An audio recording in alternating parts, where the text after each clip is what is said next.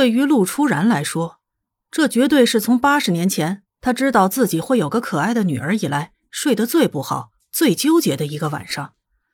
他有个乖巧懂事、聪明讨人喜欢、善解人意、武艺超群、貌美如花等等等等众多好词加上去都不为过的宝贝女儿。好吧，也许没这么夸张，但是对于一个女儿控来说，他觉得自家娃子最好。他才不会当着自己女儿的面夸别人家的孩子，要夸也是在别人家面前夸自己的孩子。陆爸爸对这项准则坚持了十七年，直到，嗯，直到他的宝贝女儿有一天说他打算和隔壁老姜他女儿一样出国留学，陆爸爸觉得心都碎了。但是他说过他会无条件的支持他的想法的，不管是活成小孔雀还是百灵鸟。都是他自己做决定。不得不说，这种家教方式养成了陆小西绝对独立自主的人格。但是陆初然，好吧，这个名字当年被大舅子嘲笑像个妹子，但是作为一个文化人，陆初然觉得这个名字非常的有逼格。当初他老婆，也就是他宝贝女儿的妈妈，就是被这个名字的逼格给吸引的。言归正传。他躺在床上辗转反侧，满脑子都是打电话过去的时候听到的那个男声，顿时心底警铃大作。于是，在第二天天刚亮，算算时间差不多大家都醒了的时候，他毫不迟疑的一人一个电话，把三姑六婆，呃，是三伯六舅都通知了一遍。一群老爷们挤在他们的房子里，你看我，我看你，你看我，我看你，最后。陆妈妈终于受不了这种简直如同世界末日讨论怎么生存一样的气氛，从厨房里出来，单手叉腰挑眉。我说：“你们快点商量出个一二三四来，饭菜都快凉了，别占着饭桌不干活。”那气势是相当的女王，力压一众糙老爷们儿，让他们乖乖的让出了餐桌，蹲到茶几那边去，对着一茶几的悲剧再次讨论起了行动方针。远在大洋彼岸的瑞德打了好几个喷嚏，他好不容易从像是他父亲一样留下一封信就说走就走的阴影中走出来。严格意义上来说，斯潘塞·瑞德讨厌任何意义上的不告而别。这会儿让他觉得自己又一次被抛弃了，但是他现在正处在很紧张和兴奋的状态。他知道工作的时候发短信不好，但是他还是忍不住这么做。你相信吗？大卫·罗西要来了，他要回到 B A U 了。他迅速的编辑着短信，迫不及待的和 C C 分享这个消息。对方很快就回了短信：“谁？大卫·罗西，B A U 的教父之一。哦，你真是很难想象我现在有多兴奋，多期待。”事实证明，瑞德编辑短信的速度完全不输给他用那个让舌头抽筋的语速做科普的时候。陆小西的短信发出去没多久，又收到了他的另外一条信息。他眨了眨眼睛，看着字里行间透出就像是小粉丝见偶像一样挡都挡不住的兴奋感的短信，叹了口气，然后回复道：“嗯，也许你可以买本他的书给我看看，说不定我就会知道你在说什么了。”他好像真的不是很关心什么侧写呀、犯罪类的书。哦哦，他来了。瑞德迅速的回了一下信息，然后陆小西直到下课都没再收到过他的短信。嗯，这家伙一定是看见偶像，顺便去出个外勤了。就在他这样想的时候，瑞德的短信再次发了过来：“抱歉，C C，我要出外勤去了。”他说什么来着？陆小西揉了揉太阳穴，因为下午没课，所以他打算去附近逛逛。当他来到一处公园。觉得这里挺安静，打算坐下来听听音乐、看看书，顺便再去附近的咖啡店买杯咖啡。如果附近有书店，就去买本大卫·罗西先生的著作。呃，好吧，他发现自己感兴趣的事情都是被瑞德给引起的。这样想着，他走在公园通往湖边的道路上，只是出了点意外。他看见一个光着身子、用手捂着私处、浑身湿哒哒、连头发都在滴水的男人。光着脚，抖抖抖的走到他的跟前。由于实在是太震撼，他不知道该报警还是先给他一个纸箱子，好遮一遮羞了。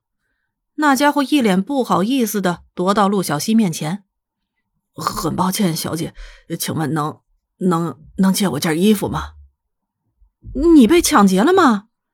陆小西一脸你逗我的表情看着他，对方尴尬无比的回答道：“呃，具体来讲也不算是，好吧，我确实是被抢劫了，还被丢进了河里。我花了好一番功夫才从河里爬起来。我是说，呃，要是不能借我件衣服的话，请问能借用一下您的手机吗？”陆小西扫了他捂着私处的手一眼，又看了看他那张绅士的脸：“你叫什么名字？”说句实话，他不太想向不认识的人借手机，而且他看上去真是太奇怪了。Henry，对方迅速的报上了自己的名号。如果可以的话，我能向您报上自己的社保号以及电话号码和家庭住址。我只是想要借用您的手机而已，而且我保证我不是什么坏人。我在纽约公立法属医署工作，工作是法医。停停停停！陆小西伸手阻止了他企图报出自己的社保号码的行为，他掏出了自己的手机递给他。我相信你是有麻烦了，非常感谢。Henry 腾出一只手接过手机，迅速拨打了一个电话号码。在这段时间里，陆小西从旁边扒拉出一个纸箱子，需要吗？他提着纸箱，看着面前一脸无语的裸奔法医先生，这样问道：“感激不尽。”他把自己套进了纸箱子，一只手拖着箱子，一只手打电话，感觉相当的熟门熟路，总觉得他发生这种事情不止一次了呢。他挂掉了电话之后，依旧一脸尴尬的拖着箱子，把手机还给陆小西。非常感谢你的帮助，小姐。他这样说着，提了提箱子，然后被风吹得打了个寒颤，这样子真是太可怜了。你的朋友什么时候能来接你？不知道，他大概得从纽约出发。Henry 抬头看了看四周，请问这里到底是哪里？这里是华盛顿特区，谢谢。陆小西扶额，对面用纸箱子围着自己的可怜裸男，露出一个你逗我的表情。华盛顿，所以你的朋友大概要过好几个小时才能接到你。陆小西眨眨眼，面前的家伙狠狠的打了个喷嚏。哦，我的天哪！他轻声嘟囔道：“把他丢在这里，他绝对会重感冒的。”陆小西摇了摇头，最后拨通了一个号码。奥利弗吗？嗯，我想问个问题，你现在有空吗？我到你那边去。内德在不在？我要问他借件衣服。我这里有个……嗯，对对，算是朋友吧。算是朋友的人被打劫了，所以没有衣服穿。别闹，我怎么能不经过瑞德同意就随便拿他的衣服给别人穿？哦，好的，谢谢你，真是太谢谢了，奥利弗小天使，么么哒。他挂掉电话，看着面前某个纸箱男，耸肩。好了，你可以等你的朋友来接你了。真是太感谢了。汉瑞冷得发抖，直到半个小时之后。他坐在馅饼店里喝着热茶，吃着热派的时候，这种让他冷得发抖的感觉才好了不少。说句实话，他以为这次自己死掉复活的地方还是纽约，但是没有想到，居然一下子把复活点刷到了华盛顿，这可有点离谱了。还好他遇到了这个热心的小姑娘，他侧过头去，对着一边吃冰激凌的陆小西微微点了点头，非常绅士的道谢道。真是感谢你的热心帮助。他同样感谢了向他提供衣服的高大男性。他比他高了十多厘米，衣服穿在他身上有点大，但是有总比没有好。同样感谢你慷慨的借给我御寒的衣物。陆小西觉得，在某种意义上来说，亨瑞并不像是个美国人。你是英国人吗？是的，热心的小姐。亨瑞点头称是。陆小西点了点头。内德的衣服穿在他身上显得有点太宽大了，而且当他挡着个大箱子出现在奥利弗他们面前的时候，那画面简直不能更加的搞笑了。亨瑞向他的朋友报告了自己的位置之后，但是他要过一段时间才能被朋友接走。让他觉得最意外的是，那个给他提供了帮助的东方女孩，他似乎对他为什么会出现在华盛顿这种事情一点兴趣都没有，甚至连好奇都没有表现出来。陆小西注意到他在看自己，然后耸了耸肩。哦，每个人都有自己的秘密，不是吗？也许你是睡觉梦游，把自己弄到了河里去也说不定。我不是那种随便问别人秘密的人。